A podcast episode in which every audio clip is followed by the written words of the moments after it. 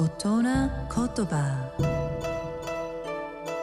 日本の歴史と風土が作り上げた美しい言葉の世界。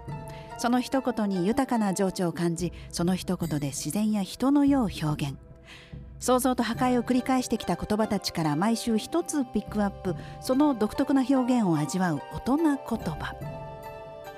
今週の大人言葉は塩らしい。控えめで慎み深く可愛らしいことですが、まあ、その語源は諸説あります。こう昔塩が手に入りにくかった農家の女性たちは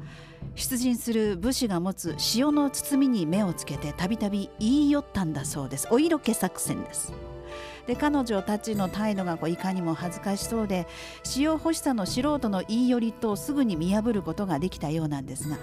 塩らしいというのはこの塩が欲しいんだなと察しがついていたというのが転じた言葉なんだとか。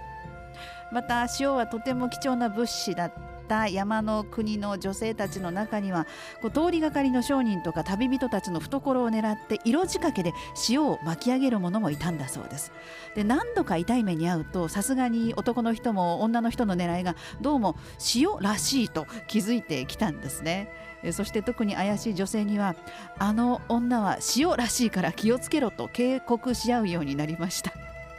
それがまあ今では可憐で従順な女性のことを塩らしいというようになったという説があります。まあ、何が何でも塩が欲しかったそのぐらい塩が貴重なものだったということですね。美しい日本語を味わう大人言葉でした。